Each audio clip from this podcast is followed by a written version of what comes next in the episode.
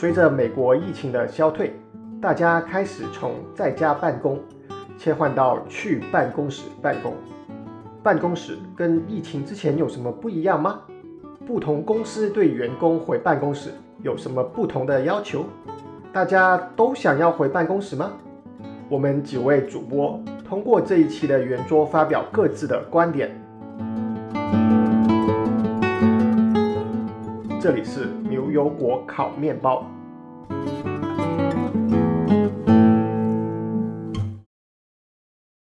大家好，我是 Cat，我是 Windy，我是 Sean，我是斯托亚特。这一次的节目呢，我们来聊聊返回办公室工作的体验是怎么样的。是说这个春节过完了的意思吗？哦，那不是啦，这个节可过得长了。从二零二零年三月开始，美国这边就因为疫情而把大家赶回家办公去了。现在都过了两年了，那终于呢就有比较明显的改变了。有些公司开始要求大家回办公室干活了。我们就来聊一下这个转变对大家有什么影响？大家觉得拥抱这个转变，还是想要拒绝这个转变？哎呀，这个国内的朋友们都很难理解这件事儿吧？我觉得，对我感觉我跟国内的朋友说啊，我们一直在远程工作，他们的第一反应是哇，好幸福啊！就感觉他们的反应就跟我在二零二零年三月份得知我们要远程工作那个时候的感觉是一样的。但我感觉经历了两年的时间，我觉得大家都有一些心路历程的变化。对，就这种幸福，可能享受个一个月，我觉得就已经差不多了。我还可以享受很长时间。嗯，在我们进入正式节目之前，有一个插播环节。这次不是防不胜防的广告，这一期没有找到广告商。之前因为过年的时候有观众提问嘛，问我们是不是有极客的账号，因为很多的小宇宙的用户其实也是极客的用户，他们其实是一家人。我们之中斯图亚特和我是有极客账号是吧？我也有呀。啊，你也有？OK，那我们都不知道。极客是什么呀？给大家科普一下。极客他自己说的是年轻人的。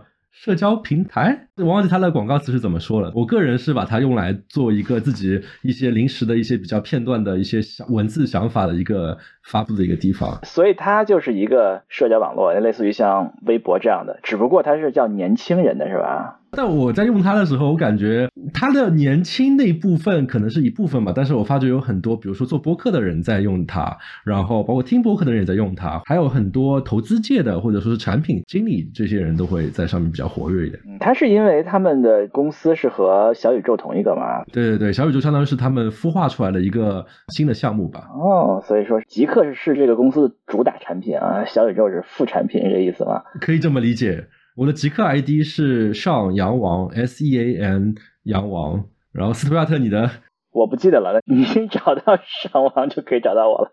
啊，好，反正我夸了你。Vindy 的账号是什么？我就叫 Vindy。OK，好，插播结束，这是相当于是对上次呃年终总结回答观众问题的一个补充吧。哎，我觉得这个平台还挺有意思的，我感觉特别的温暖，人和人都比较近，没有那么大的戾气，没有那么大的敌意。对，我觉得比微博好像要和谐一些，但可能是因为上面的人还少一些的感觉吧。有可能一个比较小的圈子的感觉啊。这感觉我们做这么多广告，会不会把我们推到小宇宙的推荐上面去？好吧，你这个估计不太行。看聊的怎么样吧。对，我们切入正题吧，还是。好，那我们来回顾一下这两年的历史吧。我们大家大概都是二零二零年三月开始被赶回家办公的。这两年里面都发生了什么事情呢？大家来聊聊。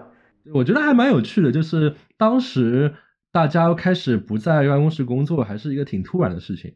我可以举个非常非常细节的例子啊，就是我有一件衬衫，然后我一直怎么找在家里面都找不到，然后最后我是在公司的洗衣袋里面找到了，就相当于是我们开始在家办公的前一天，我以为明天还是一个正常的一天，我就把那些衣服放到洗衣袋里面了，然后没想到这个第二天开始就一直在家工作了，就那件衣服就静静的躺在洗衣袋里面躺了一年。对我们当时全都觉得这是一件非常短时间。对短时间的事情，也就几个星期最多了，我们就可以回去了。所以我的桌面都没有都没有收拾嘛，所以就是我现在都已经不记得了。我就记得我桌上还有一瓶消毒液，那时候在消毒液非常紧俏的时候，我在想我是不是应该回公司把它偷回来。我是去年七月份，我们办公室重新又开了之后，第一次回到办公室，然后当时已经一年好几个月没回去了嘛，然后我看着我当时就是。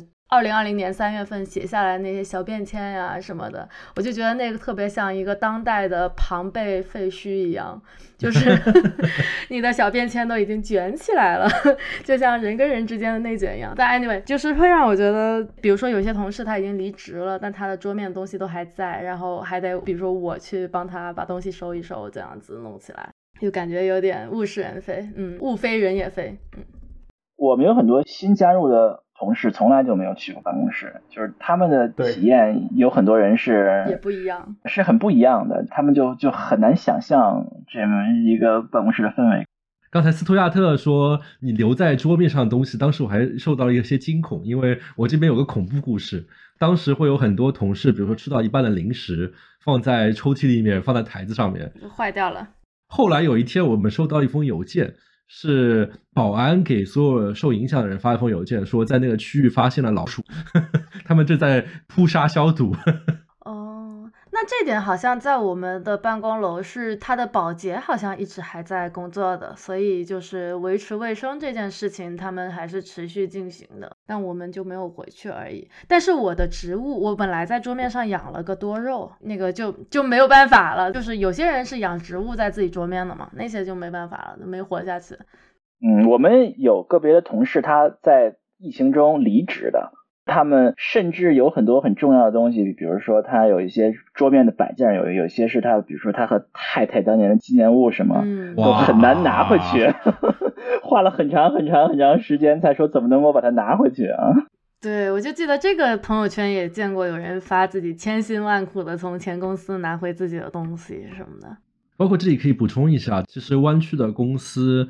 在去年吧，其实有一些公司开始慢慢的开放了，就是比如说二零二零年的时候，基本上一整年你是很难很难很难能够回到办公室的。对，我记得一开始的时候是跟大家说，赶紧在家里面不要来办公室工作了。然后这时候有个很小的窗口，他会跟你说，在这周期间你可以回办公室申请回办公室拿你的东西。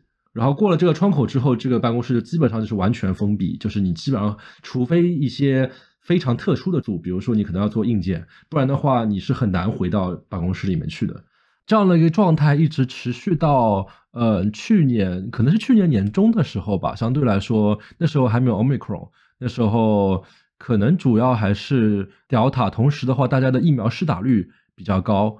然后那时候也可以反映在美国本身的疫情感染率上面，它大家会发现它是一个低谷嘛，所以这个时候公司开始说，哎，它可以有选择性的开放，只要你打了疫苗，提供了证明，那么你可以自愿选择回到办公室去工作，公司也是不强制的。这个时候相当于是有一些人，真的是非常少的一些人，可能会说是会去的公司，就包括我是我也是在那段时间去了一次公司，然后。我花了很长的时间才找到我的那些东西，因为我已经忘记了。因为相当于是我在开始疫情隔离的时候，我们小组因为是做一个比较特殊的一个工程嘛，所以我们是在一个他们叫 war room，叫战争室的这样一个地方。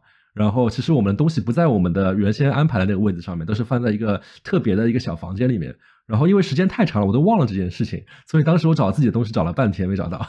对，我可以拆一下我的经历，就是说，呃，我们公司是大概七月份的时候，就夏天的时候开始说啊，可以回去了这样子。然后，呃，我记得当时也有一些在外地的同事，他们就是为了赶这个大家可能会所有人都要回办公室的这个时间，他们在去年夏天就已经搬到了这个湾区。但结果就是说，直到现在，那还是还是一个就是你可回可不回。我是大概七月份我就可回可不回的时候，我就经常回了。一直到现在吧，就大家回办公室的比例还是非常的低的，就可能只有一一成到三成之间，我也不知道是一一两成的人回吧。哎，那这个办公室里面只有一成到三成人在办公室，一一两成，我觉得不到三成，嗯。什么样的感觉呀？是一个？呃，对于我的话，就是说，基本上我开会的话，其实都。不太是疫情之前那种跟人是面对面的开会，绝大部分的会议还是就是跟我一起开会的人，大部分开会的人都是在镜头的那一方，对，而不是那个坐在你桌子对面。这个办公室有没有觉得反正空荡荡的感觉？就是觉得好像没有什么人。对，非常的空荡荡。然后比如说停车，原来就尤其是去年的话，停车非常好停，路上车也很少，吃饭的时候你也碰不到认识的人。但是其实这个情况，其实这两周已经有变化了，因为我们公司宣布了四月份要回去，所以开始有人要适应这种回来的生活嘛。然后我们食堂也就我们原来大家最喜欢的食堂，也是这两天才开的。然后大家所有人都去这个食堂了，然后你就会碰到一些就是原来已经两年没有见到的人之类的。这么形容吗？你感觉就是在一个非常冷漠的 WeWork，只是免费的 WeWork。对，就是你可能你你认识的人非常的少，然后非常的空，就是这种感觉。就感觉是你去了一个呃外面比较常见的共享公共空间，大家就是找一个空的位置坐下来，然后平时到饭点去吃个饭，然后回去，整个过程都是你跟你自己工作。对，而且是一个生意不太好的 WeWork，就里面没什么人。然后我那个时候有一段时间还是比较经常去公司嘛，我家离公司还比较近，而且那个时候还没有 Omicron。那一段时间我是这样的一个状态，我发觉很多人都是跟我一样的状态，就是虽然我们在公司都有固定的座位，但是我们不会去那个固定的座位，我们就带着笔记本，然后先去公司的，因为我们那时候食堂是开了一个食堂嘛，就去那个食堂吃个早饭，然后就近找一个空的会议室坐下来，就作为我们这边的阵地。工作工作到吃午饭，然后你就可以稍微走了非常近的就去吃中饭了，然后吃完中饭之后看心情，然后如果心情不好的话就差不多回去了。这时候你在公司充电的车也充满电了。对，我就觉得特别好的就是时间特别自由，就是有些时候我就。快到吃午饭，就我就是去踩那个午饭点的。但你在疫情之前的话，比如说早上有会，对吧？我就理所当然的在家里开会了。就现在的话，但疫情之前的话，那可能大家还是会说，啊，那早点到办公室吧。如果早上有会的话，对。但我现在就是理所当然，就有些时候，比如说吃完午饭，想想这个，哎，今天好想在家待着呀，然后就吃完午饭就走了，对。所以说，现在状态就是说，并没有真正的公司让所有人全部都回去，还处在一个实际上就是一个大 WeWork 的这么一个状态，是吧？对。之前有些大公司会说，哎，我们觉得还是要，嗯，大家回到办公室来，我们要结束那个疫情的这样一个状态。比如说像 Meta 这边的话，本来说是一月底会结束这样的状态。但是人算不如天算，没想到 Omicron 就过来了。你会发现美国的疫情数字直线飙升，甚至高过之前的那个高峰，所以相当于是又被推迟到现在的三月底。我记得第一次说这个可能是去年的某个时间，所以就是我就记得那会儿就是很多人他就搬家搬过来了嘛，然后完了到去年年底那一次看起来是最认真的说我们一月份一定要重新开了，就大家这个圣诞该怎么浪浪完了就可以回去上班了，所以我我才在那个时候我十二月回了国嘛，就是因为我觉得再不回国后面也没那么多这个特别宽裕的时间在国内就又隔离又要这个到处走走的。结果到了一月份就发现说，哎，这个奥密克戎很严重，我们又得往后拖。然后就到大概最近几个星期，他才就是宣布说，基本上整个湾区大家都要回去了。哎，为什么这些公司要让大家回办公室啊？这个我觉得也是很有趣的一件事情。如果我一记得没有错的话，我感觉硅谷这边的公司的态度，其实在整个两年的时间内一直在发生改变。至少我的观察是这样。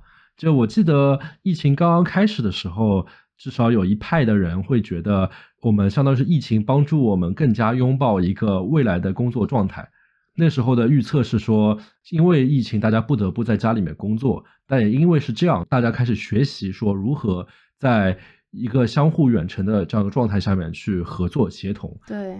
压力测试，包括 Zoom 这种工具就变得非常非常的火爆，变成大家日常都会用的。之前可能只是一小撮人在用，包括当时也会有些讨论说，哎，会不会有一些新的产品形态会出现？就我记得那时候有一些公司内部也好，公司外部也好，会有说，哎，做一些呃远程的。共同工作的陪伴的一些东西，比如说有些非常奇怪的产品会出现，比如说可能大家进了那个房间，虚拟的房间，大家开摄像头，然后就看到对方不在说干什么，然后找一个人说话的时候，你可能点他的头，你可以他说两三句话，然后再关掉，就感觉好像是大家都处在一个空间内，自己干自己的事情这种东西，就会有很多这种奇奇怪怪的新的产品形态出现嘛？是虚拟自习室吗？这是？对对对对对，就这种感觉，这种感觉。我听说过这玩意儿，嗯。上述这点，我觉得其实已经达到了。因为疫情刚开始，很多人不能想象所有人在家办公是什么样子的。现在其实我觉得已经很多公司已经证明了，不管是暂时的还是远程的，在家办公是可以的，并且很多很多公司，特别是比较小的公司，都已经把远程办公永久化，对吧？对对。甚至很多公司连办公室都都变得非常小了。所以我觉得这个变革其实已经发生了。大家已经证明了远程办公是可以的。我个人还是觉得，我至少我看到的硅谷的大公司经历两年的时间，他们的这样的态度，至少现在这个时间点变得没有刚开始的时候那么激进。哪个公司说远程办公了吗？我觉得好像没有吧。但是你包括那时候你可以看一下新闻里面，马克扎克伯格就非常热情的说，这就是我们要迎接远程工作的未来嘛，就他会这么说嘛。然后包括很多硅谷大佬都说啊，我们要迎接未来。但是你会发现，同样一批人，现在这个时间点都在推动大家赶紧回办公室，大家一起工作，这样好像从来没有说死过吧？我觉得我印象中好像从来没有说死过。我个人观点啊，就是说可能他们还是发现产出比较 效率吗？不能叫效率了，就是说你最终这个员工的产出，每个月、每年产多少活儿。可能啊，我猜想，因为我也没有看过任何的数字，可能很多公司发现，可能还是不如当时让所有人在办公室干活的时候。哎，这个我我不知道是不是你们公司不一样，我好像有印象说我们公司好像是持平，或者说甚至有可能变好了一点点。哎，那为什么你们还要让员工回去呢？是因为大家不开心，可能是，但是我我有可能记错了啊。听众如果知道这些大公司的数据，可以更正一下我们。我依稀记得是因为大家不开心，而不是因为真的是工作效率的问题。对我有印象，说是不知道他们就是当时好像是在家工作了了半年的时候，有一些人做了一些研究，他们当初的结论是产出是差不多，甚至于超过的。对对对。超过的原因是当时的觉得是因为一方面是通勤的时间被省下来了，第二部分就是工作和生活的界限变得模糊了，使得有些人就。不知不觉的加班了，时长变长。我记得我当时看到这个新闻的时候，我个人心里面是不相信的，是吧？我是惊讶的，因为我自己觉得啊，为什么？我到现在也是不相信的啊。那那那那这个，我我现身说法，我就是这个数据里面的那个，我觉得是增加的，是吧？对我确实，二零二零年，就比如说，在我以前的生活里面，我去旅行或者去外面吃喝玩乐什么的，然后比如通勤，就确实花了更多的时间，然后。在这个二零二零年这一年，我明显的就去掉了这些嘛，我的时间在家没事儿，我就写写代码，然后，所以也也是有可能的啊。对，可能不太可持续，不是说所有人都能够每年每年都这样过，对吧？你不太能旅行这件事儿，就可能这个世界真的不能旅行了，大家也适应了，但是就不开心嘛，对。所以回办公室的一个主要的原因，可能是因为有一些人没有办法接受在家工作的生活，是吧？我感觉我个人是这种派别的观点吧。我记得还是回到刚开始远程工作的时候，其实当时就有一个有一些人会提出一些顾虑，就是说，哎，你看我们现在工作状态、工作的产出没有发生变化。到底多少是因为我们之前的团队建设，因为这些团队建设，包括文化的培养，包括员工的培训，已经在公司工作的情况下面打好了这样的基础，所以说我们可能在半年、一年的时间内还能够让这个东西继续维持下去。但是随着新的人不断的加入，老的人走，老的人走之后，这是不是还可以维持？那么我所观察到的现象就是，确实是很有问题的。就比如说，呃，我们现在新招了一些新的员工。然后你会发觉，在帮助他们适应新的环境，包括说，呃，学会一些新的技能上面，就算是他们有一个全职的一个 mentor 帮他们，但是确实就是很困难，就会花比以前更长的时间。然后包括他们有些东西，他们自己不知道，他们甚至不知道说这是一个问题，那么就是很难在远程的环境下面能够意识到他们这里有一些问题，帮他们去改正。所以上的观点是说，这个产出。没有变化，可能是因为已经熟练的那些工人。对于这些你需要一些转换的这些员工，可能他的产出其实是会降低的。对，我觉得是，或者说在长远来看是会降低的。而且我在想，就是会不会说，二零二零年的时候跳槽换工作的人，他相对来说，由于那会儿大家对疫情的不确定性，导致就是可能很多人他换工作稍微会有一些顾虑，因为那时候疫情刚开始嘛。然后你也不能够到那个公司去，就反正就那时候，我觉得可能，呃，想要换工作的人相对少一些。会比往常对。然后我我觉得有一点就是说，我以前就是学一个新东西的时候的感觉，就是说，你如果有一个很懂的人在你面前过一遍，那你就能够很快嘛。那现在这个沟通方式，你开会，你什么把自己的屏幕投影分享给对方，还是有点不一样。那我我觉得同样的一个问题可以反过来问嘛，就是我们说大公司为什么让员工回去？那为什么很多的小公司就取消了回去的计划嘛？因为很多公司，包括像我太太公司，他们已经把永久的办公桌都取消掉了。他们真的有一个像 WeWork 一样的，就是一个你需要提前预约一个座位你才能回的这么一个这么一个状态啊。Cat 你们也是这样是吗？我们有点像是这样子的，就是你可以提前订，然后就有点像订会议室一样，呃，你订好了，而且就是我们的座位安排有点像一个黑白间隔的棋盘一样，就是你必须要错开来才能够订得到的，你订不到邻桌的。嗯，所以说为什么这些小公司认为他们可以不回去？这是反过来的问题，对吧？我个人猜测，就是它有优点，它有缺点，然后你来比较。对于公司来说，利益大于缺点，还是利益小于缺点？我个人的观点是，首先第一点，远程工作，我个人是觉得不利于团队建设和嗯长期来讲的效率的。但是，比如说它有明显的好处，第一点就是省钱呢，对，非常省钱，办公室不花钱了，省钱，嗯。对，租个办公室多贵啊！特别是在硅谷这种寸土寸金的地方。既然现在公司很多都是新一代公司，都要管饭的，对吧？饭也省了，对吧？都怪 Google 啊，都怪 Google 带出来这个妖风气，就是什么公司都得管饭嘛。包括我记得那时候面试一些创业公司，他们虽然自己不可能有付得起食堂，但起码他都会给大家去订一些外卖，然后这这也是钱嘛。并且或者那些高增长的公司，他找办公室其实是一个很大的负担。对于高增长公司，可能。他一直要找，对办公室的这个压力就小了。你反正找一点吧，反正是你就位置少一点，大家就少去几个人，对吧？就这一点很有意思，就是他们就是非常弹性，就是人多人少其实都没有问题。因为我也记得，就是很多公司其实它都是在高增长的时候，就隔三差五就换办公室。对，然后还有一点就是它很好招人嘛，因为你都无所谓在哪儿了，你在哪儿招人都行，而且别的地方的人还便宜，对吧？你多便宜的地方都能招到人，这就非常爽。对于公司的成本来说，你又不用把它搬过来了。嗯，这个对于大公司来讲，其实它也也都已经享受了这个优势了。就是说，现在其实这些公司可以让大家工作的这个区域，不管是大公司，都已经扩大了很多了，对吧？就其实是造福全世界的码农，对，或者什么的，对于互联网公司来说，呃，可能对于小公司来说就更是如此了。对对，因为我觉得相对来说，大公司招人的困难程度和小公司还是不能比的，因为小公司其实要在这个市场里面跟大公司抢人是非常非常不容易的。要吸引到能够符合他们的要求又不会被其他竞争者挖走的人，还是不太容易。所以我觉得，就是他们永久远程工作，相当于是给他们打开了一个更大的一个一个招人市场。对。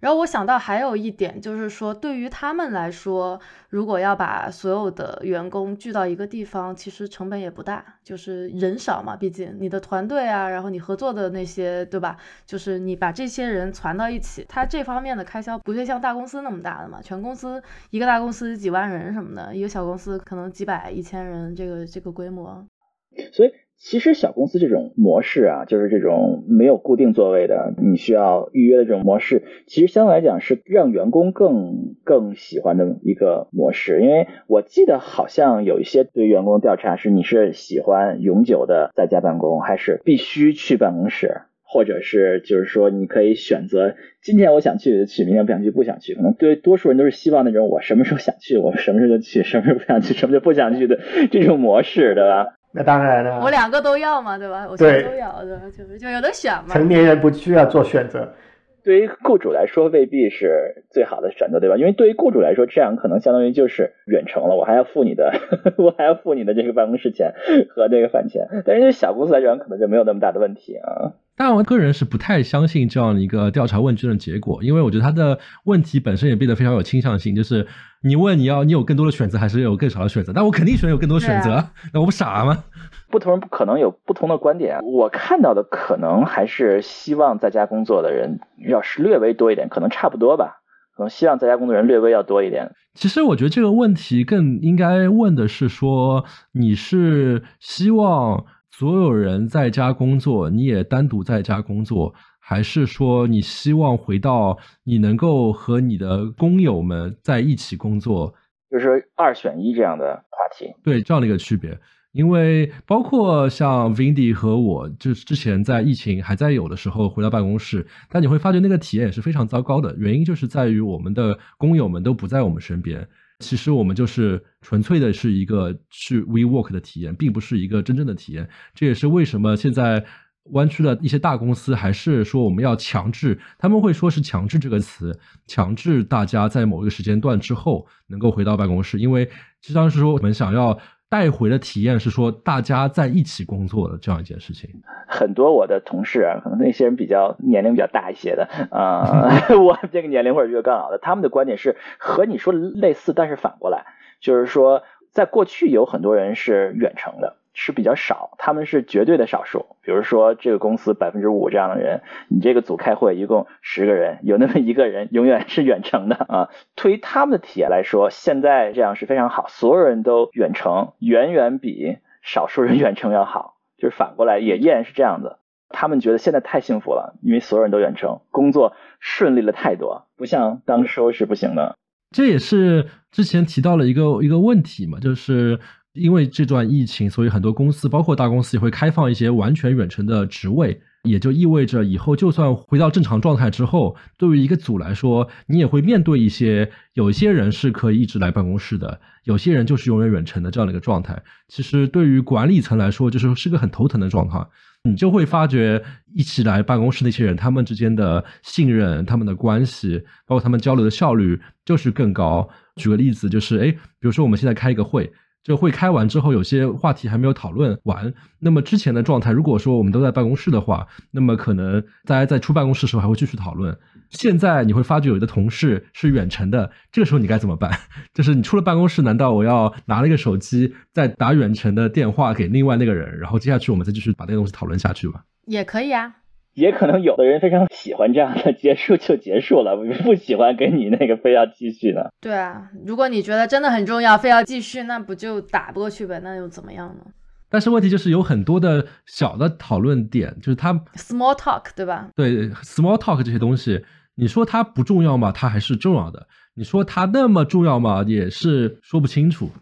我同意这观点，就是说，可能效率最高的，就是如果单过从资本家角度来讲，讲工作效率、讲产出的话，可能要不然就是大家全在办公室，要不然就是大家全在家。有些人在办公室，有些人在家是一个并不是最优的选择，可能是更差的选择。两方面，在家的和在办公室的人都可能觉得不太舒服。对我可以提供另外一个视角嘛，包括呃，像组里面招人的时候，你不是会有 head count 嘛？然后至少公司里面的话，它的 head count 它会说出来，就是这它这个 head count 是普通的 head count 还是永久远程的 head count？那么至少就我观察来说，就那些 manager 在拿 head count 的时候，相对来说还是会更倾向于拿一个普通的 head count，会觉得一个远程的 head count 呢是一个比较难管理的情况。我可以提供另外一个视角，我们做基础设施这边，其实有很多公司就是全远程的，特别是一些开源公司，比如说 MySQL 啊、MySQL 这些公司，就是长期以来大部分都是远程，好像有很多类似这样的技术公司都是这样的。对于他们来讲，疫情并不是一个太大的变化，他们从来都是远程。据我的感觉，他们的团队建设也没有什么特别严重的问题啊。可能我们习惯了这些特别有凝聚力的、特别快节奏的这种合作方式啊，不太能够接受他们那种低产出啊，相对低产出、相对比较不同的交流方式，不能叫低产出了，就是他们需要一个不同的沟通方式、不同的工作方式。这可能是说明，包括像上这样的工作方式，他们或者是这种产品的节奏，可能是确实比较难以适应这种我们这种比较 基础设施这种慢节奏的这种生活。对你刚才提到一个点，我觉得非常好，就是那个节奏的快慢的问题。我觉得就我印象中，当然指出如果说错了，你指出我，就是感觉好像做基础设施这边的，相对来说大家的计划都会比较长，看的比较长期的东西，非常长。嗯，我的项目可能会说我会花两年。来做完，会规划一个两年时间为周期的一个项目。大家可能规划完之后，这么两年的时间内，就是一个相对来说比较按着计划走的这样的一种情况。但是，比如说我一直是在做比较快的产品，就甚至比较夸张的一种情况，就是，哎，我在上厕所的时候，突然遇到了一个别的组的一个，比如说技术带头人什么之类的，我跟他随便聊两句，刚刚上完厕所嘛，然后聊两句，说，哎，原来你在做这个东西啊，哎，但我觉得跟我们做现在做的事情非常有关系啊，然后可能就是这样 connect 一下之后，回去马上开个会，开完会之后，可能就会直接影响到下个月我们要做什么东西。对，这种就是在走廊很随意发生的对话，在家不可能随意发生，只能很有意识的去约才会说起来。但是我觉得可能对于基础设施来说，你们 不太会发生这种情况，是什么？我已经安排好两年的计划了。今天我厕所里碰到一个人，结果把我两年计划给重新打打掉重做。我想象一下，也不一定啊。对，我觉得你这种例子，其实如果说放在这个疫情，然后谁都见不到谁的情况，其实大家人和人之间的沟通可能会换一个场景，就说你你在公司的走廊、厕所里面发生的事情，它可能在一些论坛上发生啊，对吧？大家或者一些群组里面，或者一些这种虚拟的，像咱们这样子一个一个。呃咱们咱们也是虚拟的，在那里扯淡，对吧？就其实也有可能发生在这种地方，只是说它不是一个真正的人跟人就是面对面这种，只是说隔着个屏幕面对面，就还是有可能发生的。然后基础设施这个，我想到了一个我一个好朋友，他们公司就是这种，所有人都是远程工作的，其实工作量也挺大的，他们也很忙，每天能做很多事情，因为你的时间可能就。我觉得它不一定就真的低产出，就是从我在他们身上看到的的话，只是说可能这种交流形式，现在大家还是没有不一定还是完全适应吧。其实有很多公司是属于国际化的公司，不能叫国际化公司，就是全球各地都有人。对，全球各地都有人。那有的公司可能并不是走这样的模式，是一个大总部模式。所以说，这些大总部模式的公司，或者说把一个大团队放在同一个地区的公司，可能它本身就是。对于这种远程工作的适应性就比较弱一些，因为他们原来这样的成功经验是比较少的。那有些公司可能就从来就是很有这样的经验，他们可能觉得世界就是这样的，只不过我们都在家工作了，可能会更好一些。另外一些公司可能就不太行。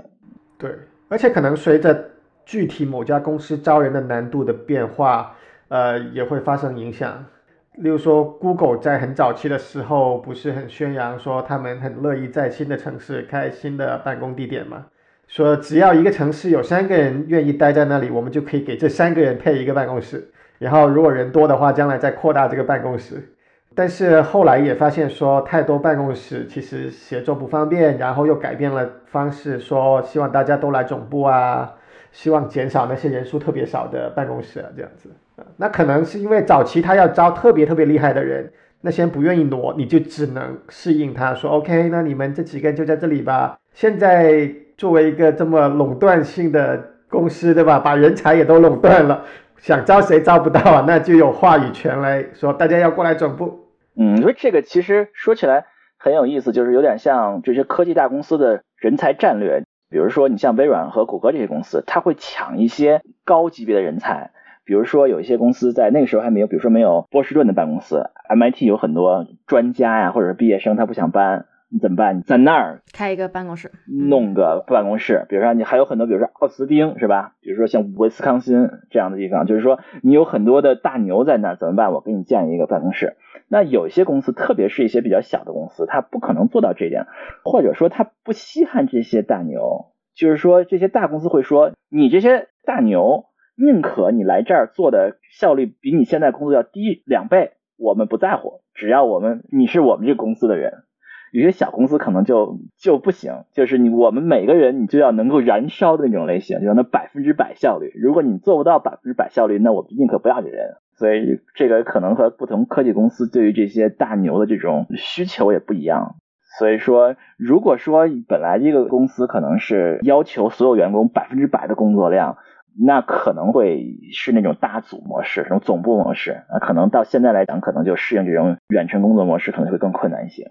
刚才提到人才战略嘛，我看到了有一些情况是反向的，就是说，如果一个公司说我要以后要永远远程，这些人就可能就不去了。包括对于我个人来说，我也觉得我会倾向于不会永久远程的公司。包括我有朋友，他好像是 Dropbox 吧，就是他说 Dropbox 因为他自己是宣布是永久远程了，包括他把租的那些办公楼都退掉了嘛，然后他就毅然决然的辞职去找其他公司了。对，我觉得这个是说，这个市场可能最后会稳定在一个某个比例，就像人就有一个光谱一样，有一些人他更喜欢在家待着，有些人喜欢在办公室待着，那最后会稳定到一个，比如说一半一半，或者什么四六分、三七分，就是这些公司也会按照这些人的分布，大概定在一个位置上。我觉得，对，这样符合市场、符合人性这样一个东西。对，这最麻烦的就是你这个公司又有完全就是偏向远程工作的一波人，又有完全偏向在办公室工作的一波人。那就是我们大公司嘛，我们大公司肯定就是有这么一些人。那我觉得大公司有可能最终不同部门最终选择的方向可能也不太一样。比如说有一些啊，像我们这些比较闷的组，可能会更多的人会选择远程；像这个上这些可能会比较年轻一些，这个比较偏。快速迭代的这些组可能会选择一起工作的人可能会更多一点，可能在一个公司里面有可能啊，就我的预测呀，会成为一个和大业界一样的这种类似的这么一种分布，可能。对，包括呃，比如像我们是在科技公司嘛，比如说在科技公司里面有一些职能，其实它相对来说本身就是比较独立工作的。比如说法务，可能一个大的组就只有一个法务，他们法务虽然说他们自己有个团队，但是每个团队里面的成员都平时不会在一起工作的，因为都会分散到各个的业务部门里面去嘛。对于那些职能部门来说，他们会变得是远程的，因为反正本来就是 相互之间没什么关系。好啊，那我们聊完了公司，我们聊聊个人体验吧。大家现在就觉得自己回公司的体验跟不回的公司的体验有什么区别？又跟在疫情之前的体验有什么区别？可能上的观点聊了非常多次啊，上是比较倾向于回到办公室，就是所有的人，就是他在一个组，这个组所有人都办公室工作。从我的观点来讲，我是非常的希望能够在家待，能待多长时间就待多长时间啊。那我们我们来投票吧。我们这里面一共有四个主播，谁是更倾向于回到办公室的？我我是倾向于回到办公室的。我也是。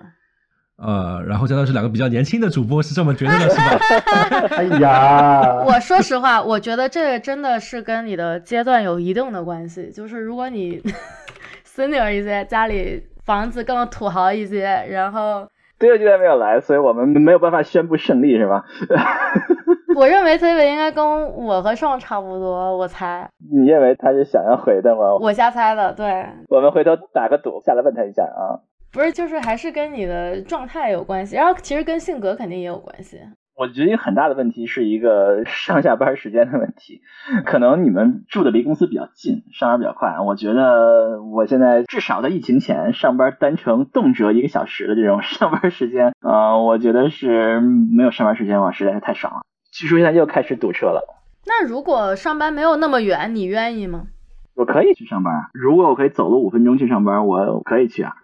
我觉得其实更多的是性价比吧。就好像我去公司只需要十来分钟开车就能到，但是我不去的原因是性价比不够高。就是说他要我做的事情是我们呃回去要换新的工牌，那么呢又不提供公司拍照。换工牌的服务，要求我们先在家里或者去照相馆什么地方，对吧？拍拍个照，给他提交一张背景干净的工牌照片，然后他才做工牌，然后才能回去。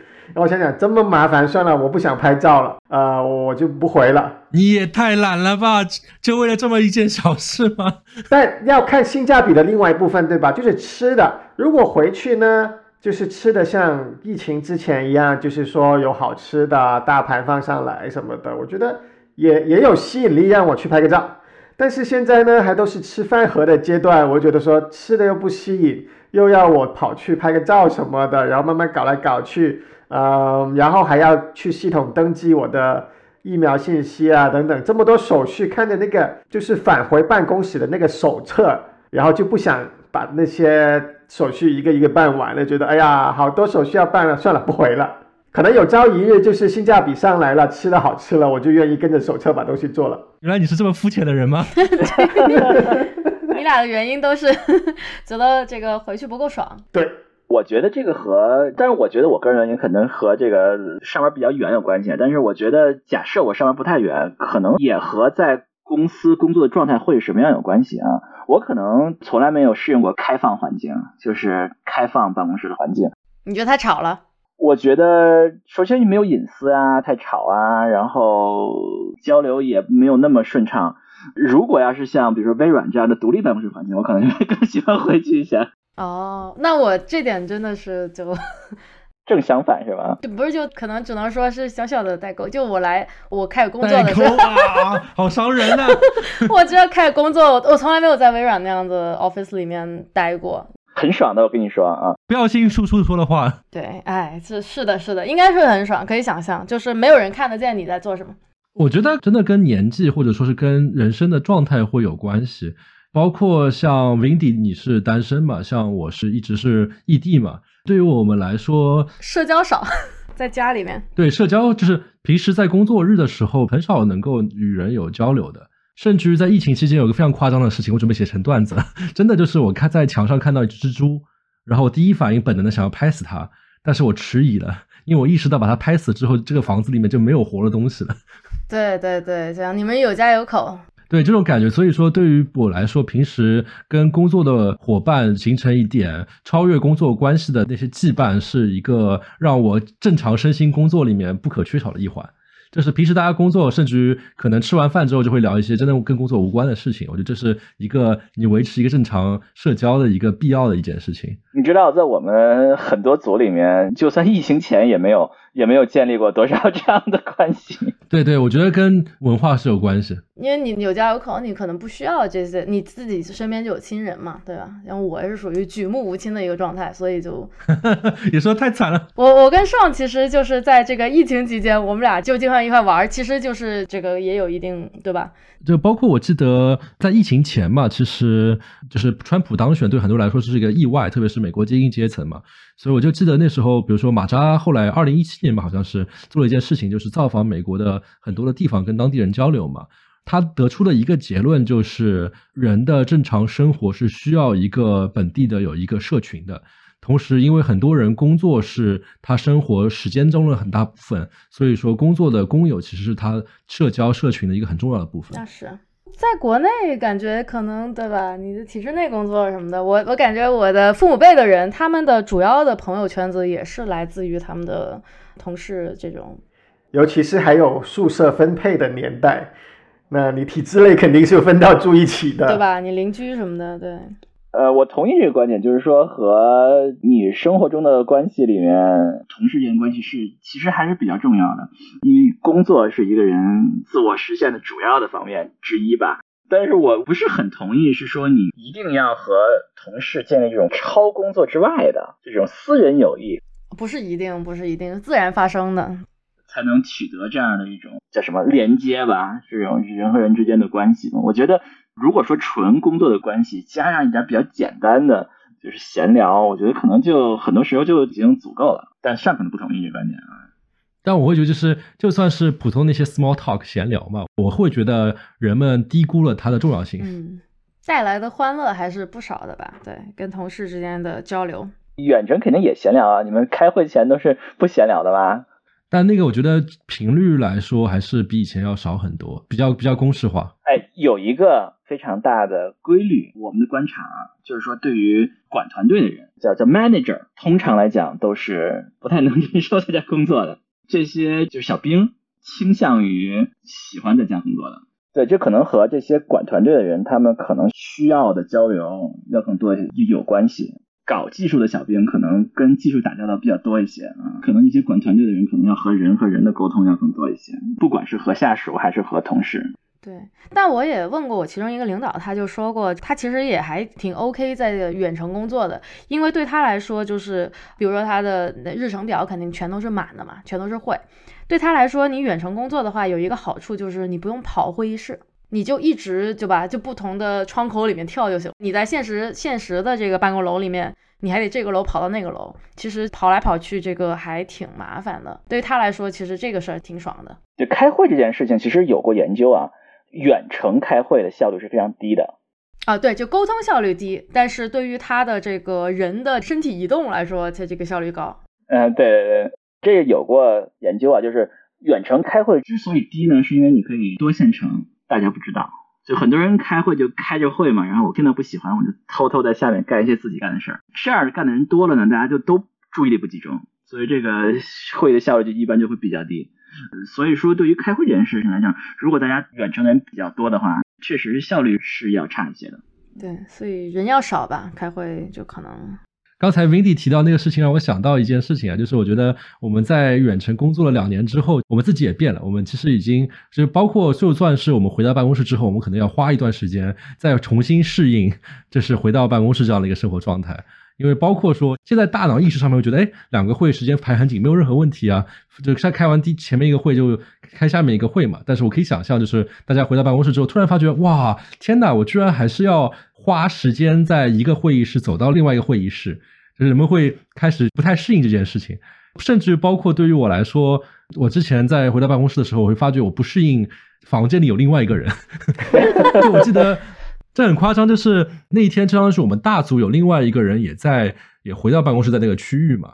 然后整个大组可能就我们两个人在那块区域。我们真的很巧，就是有一个大会是我们两个人都要参加了。然后我先是去了那个会议室，坐在那边开始连接那个视频软件嘛。突然我看到他把门打开了，吓了一跳，他走了进来。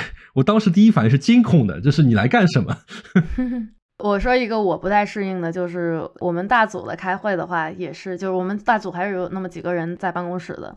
我们面对面的开会，大家反而要戴着口罩，这是蛮奇怪的一件事情的。就是你在一个小房间里面，一比如说那个一对一的开会，比如我我领导他在那个他家，那么大家都是看得见大家的整个嘴脸的，对吧？但是你在办公室里面 三四个人，这三四人全都戴着口罩，你其实看不清楚表情，都看不见啊。对，然后他想要说话，对吧？他张嘴了，你不知道他张嘴了，其实直到他口罩里面发出了声音。你才知道说哦，这个人在要说话什么这那的，对，就还蛮奇怪的。远程开会有一个优势，就是说它能够容纳的人数其实是增加了。对对对对对对，是，就是原来一屋子人基本上是极限，很拥挤，对，一屋子你都嫌多，因为你要要求人在那儿怎么怎么怎么怎么样，是吧？要不然就有些人很多人不参与，在那晒着，要不然就怎么样。但现在呢，你就可以肆无忌惮的加人进去。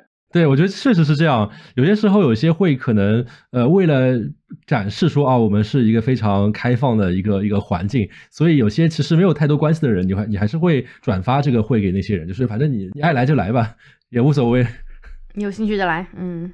特别有意思一件事情就是这些考评考评的会议。过去考评的会议就是一不知道别的公司啊，就是非常的严格控制数量。这个上非常的了解啊，非常严格控制数量，就这么多人，只有那些就是管理团队的人坐在一起给员工考评。大家会觉得这件事儿非常的不不开放嘛？那现在远程了，就无所谓了，就把别的想加人全都加上。先给你缺省，全给你发上去。谁要想加入，谁就加入。所以现在这考评的会议就动辄好几十人、上百人参加。对，包括跟一些大老板的那些会，本来都是一些非常闭门的会议，现在觉得就是啊，反正那个小朋友你来，你爱来就来吧，反正你 你来了之后，你把摄像头也关了，然后大佬也不会意识到你在这边。对，所以这也是一个很有意思的变化，就是如果没有远程的话，就是没有这样事儿。如果有一天大家回到办公室了，还会这样吗？大佬也还会开一个远程，小朋友就找一个地方上去开吗？我觉得可能会发生一些一些抓骂，然后大家再回到原来状态。就是前两个开会，他才突然觉得哇，这个房间根本塞不下这么多人，然后说啊，这个我们不行不行不行，再重新把那些人重新筛选一遍。说了这么多，我觉得从个人体验来来讲，我觉得肯定是两极比较多一些吧。我觉得要不然就是我就要回去，就好像是上和 Wendy 一样；要不然就是很多人就是说我就不回去。呃，非常的喜欢在家待着，嗯，所以这也是一个非常难办的问题，是吧？对于公司来讲是非常难办的问题。但我觉得事实上就是，至少在大公司这事儿已经就是这么定了，就有一有一部分人他比以前多，对吧？你说以前可能是百分之几，肯定比以前要多。对，那现在可能是一个多少成的人，他就喜欢这个远程办公。然后包括比如说我们公司，那有相当一部分人就选择了永远的远程办公，他就不回办公室了。我需要犹豫一下，我是不是改成永久的在家办公？我觉得你可以啊，你都已经这么资深了，对。我我其实还是非常的喜欢那种环境啊，当然这个环境就是在疫情前我也很难找到了，就是比如说一些人坐在一起啊，就非常及时的讨论问题。哎，我这儿有个问题，大家一讨论一下，然后回回去做，回去干活。然后过了半小时又出了问题，哎，这有个问题，大家讨论一下，就这种一种啊非常紧密的合作关系，就有点像善他们那个 War Room 这种叫什么？对，这种是挺爽的。合作关系，战友们。对，非常占有，但是可能跟公司大的关系。就算是疫情前这样的氛围，也是可遇不可求的啊，也不是所有的组都有这样的氛围。那你有一个选择，就是换一个地方。好，那么我们也讨论过了，大家想要回办公室还是想要不回办公室？那你们有没有假想过，在一个更遥远的未来，这个事情还可能发生什么变化呢？我觉得这一波协同工作的创新啊。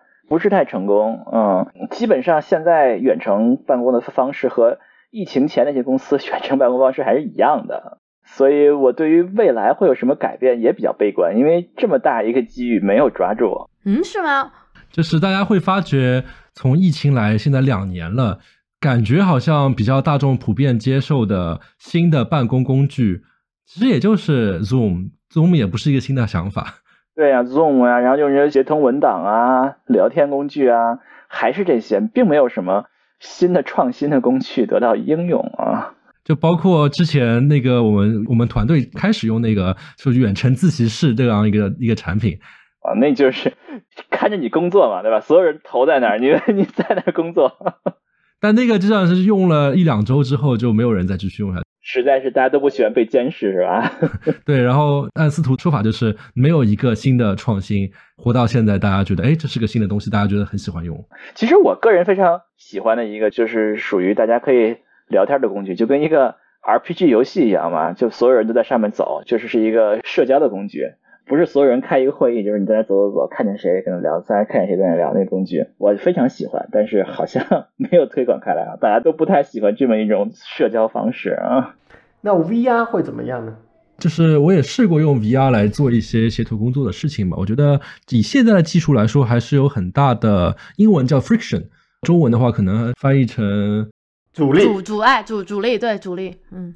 这个 friction 可能取决于它虚拟化的程度还不够，因为比如说像视频通话、像远程文档这些东西都是在你的笔记本上面，不在 VR 里面。就是你虽然用 VR 戴了头套进入虚拟的世界，但是当你真的是要给别人展示这些东西的时候，你要回到二 D 的这个真实的世界去操作这些东西就很不方便。对对对对对，我觉得问题，呃，远程工作的可能的一些对于。生产效率的问题未必是因为 Zoom 或者这种视频不够真实，更多的是就是因为它不在一个共同的空间里面。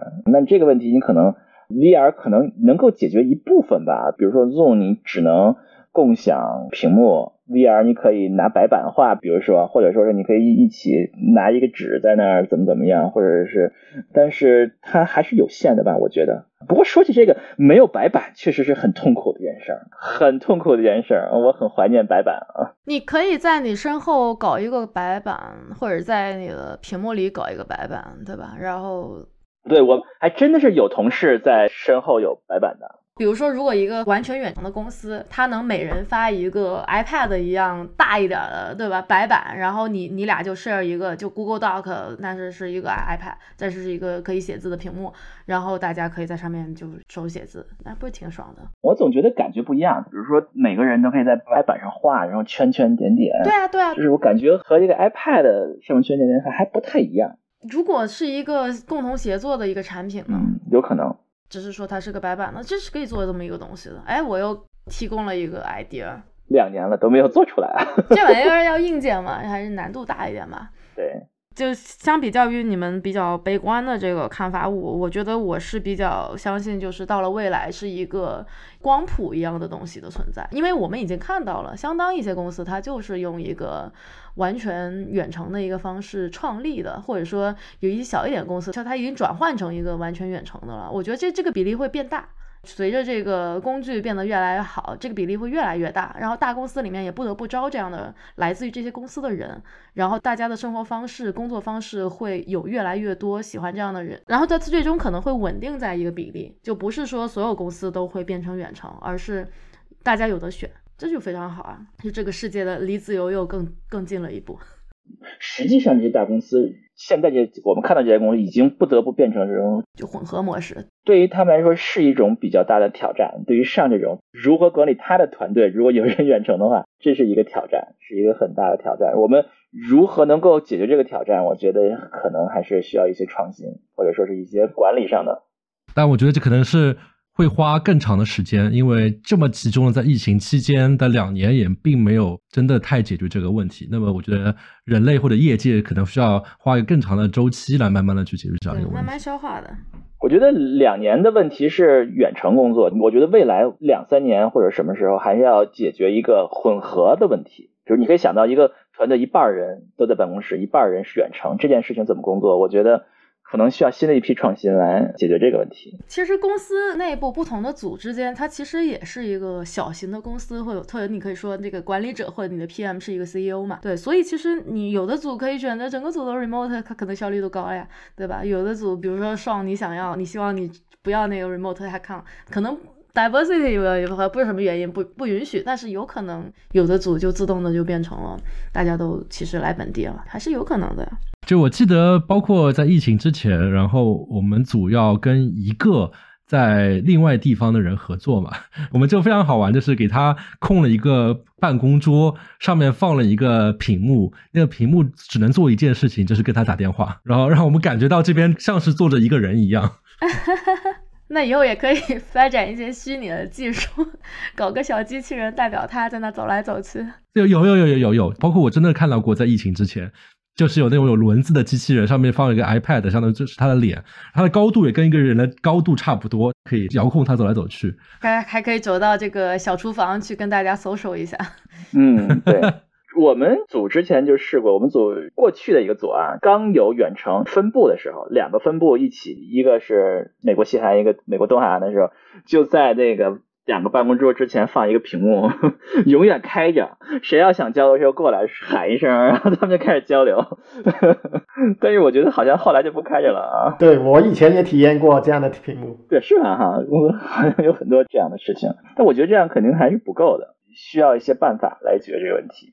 但是我们也可能会认为，越来越多的公司会回到过去，回到。强迫多数人回办公室的这么一个，除非你是很有独立工作能力的 这些人以外，否则你要回办公室的这么一个模式，嗯，我觉得是也是有这种可能性的，就是他们最终发现不行，现在这种混合模式不行。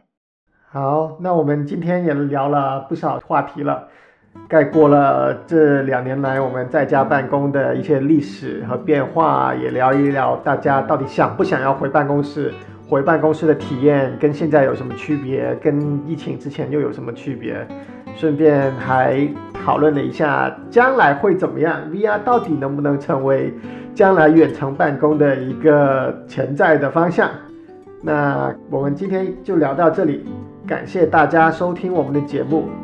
这里是牛油果烤面包，大家喜欢的话，记得在各大泛用型播客平台上点击订阅。